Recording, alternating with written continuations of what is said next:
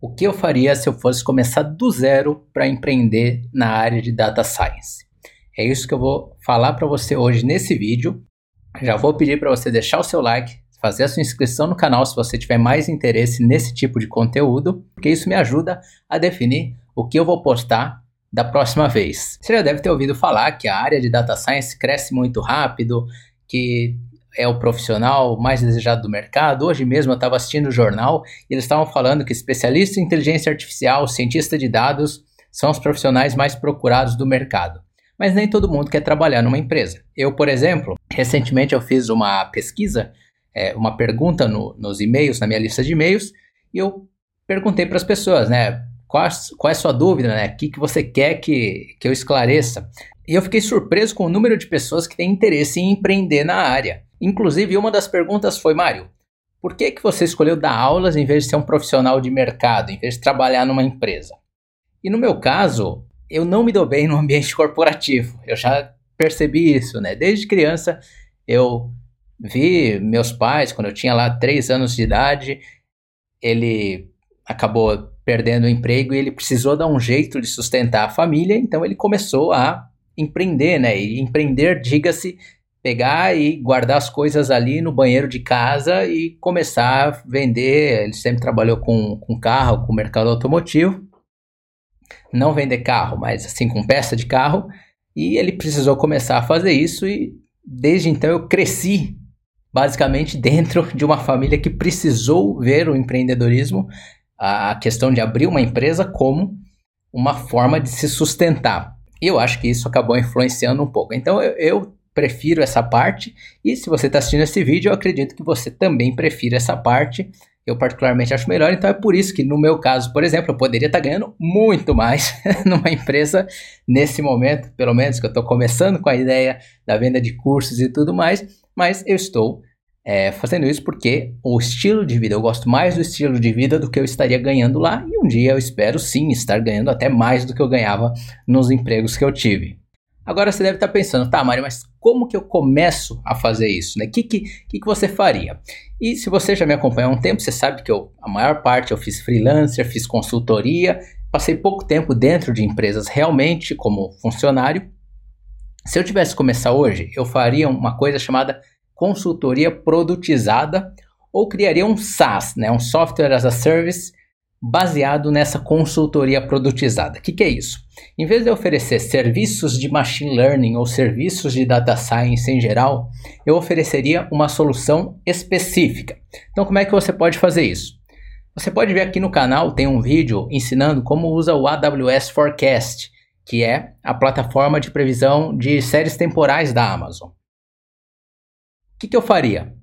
Eu empacotaria isso, eu criaria um serviço em que eu ofereço para as empresas o serviço de fazer esse sistema de previsão para elas. Então, se tem uma empresa que quer fazer uma previsão de demanda, e eu vou te falar que tem bastante empresa, todo mês pelo menos chega uma demanda para mim, mesmo eu não estando fazendo esse tipo de consultoria, sempre chega alguém, alguma empresa querendo fazer previsão de demanda ou alguém perguntando, Mário, como é que eu faço essa previsão? Então eu chegaria e falaria, ó, tá, você quer prever isso? Beleza, eu posso te vender um sistema que vai prever isso e aí você faria, é, pegaria os dados, etc e tal, criaria ali a solução, colocaria em produção para a empresa, mas basicamente usando o, a, infraestrutura da AWS. Então a parte mais complicada, que é a infraestrutura, criar um modelo, etc e tal, tá ali você basicamente vai fazer a parte de, de negócios em volta disso, que no fim das contas, empreender é mais importante você saber o marketing, a venda, do que necessariamente você usar a ferramenta mais complicada que tem. E sinceramente, as ferramentas da AWS são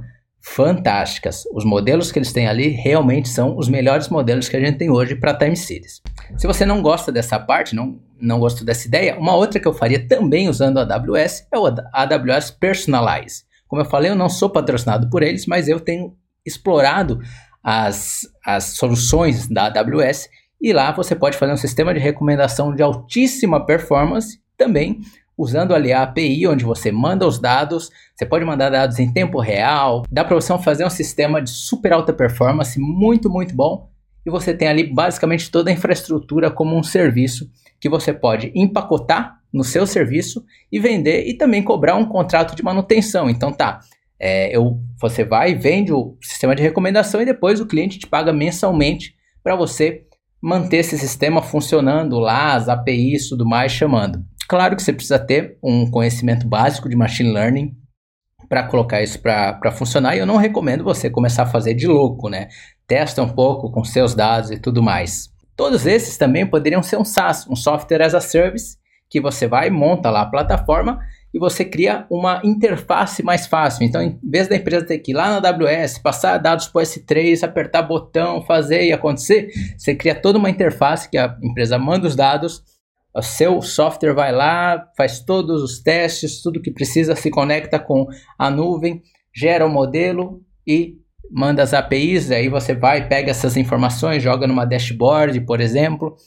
Tem muita coisa que dá para você fazer em volta desses serviços. E se você quiser algo mais avançado, também tem serviço de transcrição, de, de reconhecimento de imagem, mas eu, se eu quisesse hoje, sei lá, daqui a um mês, tá ganhando dinheiro, vendendo, empreendendo em data science, fazendo consultoria, eu faria exatamente isso. Eu pegaria ou forecast ou recomendação empacotaria num produto, ver, veria como é que eu posso tornar mais atraente isso, além de resolver o problema de recomendação. Então, por exemplo, igual eu te falei, criar uma dashboard em cima da, do sistema de previsão de demanda da Amazon, e aí eu venderia isso para o meu cliente, tá? É lógico que num vídeo curto não dá para te dar toda uma estratégia inteira, né, do que eu faria, como eu faria isso funcionar, mas esse é um primeiro vídeo que eu faço sobre isso, porque eu não imaginei que tivesse tanta gente interessada nessa área. E se você gostou, deixe seu like, se inscreva, comente e conforme for o feedback, eu faço mais vídeos sobre essa área de empreendedorismo que em data science principalmente me interessa muito. E claro, se você não quer necessariamente usar machine learning para empreender, eu recomendo que você dê uma olhada no canal do Léo Carpa, o Léo Karpinski, que ele tem um material muito bom sobre consultoria de Power BI, que também tem muito espaço. Toda empresa deve ter, antes de sair fazendo previsões, idealmente deve conhecer o que já tem, né? Os dados históricos, os padrões que já tem, que aliás foi outra pergunta que eu recebi no e-mail. Então é isso aí, essa é a minha dica. Se você quiser começar a empreender, essa é a dica que eu te dou. Lógico, eu não sou responsável pelos resultados que você tiver, mas é assim que eu faria se eu tivesse começar. Um abraço e até a próxima.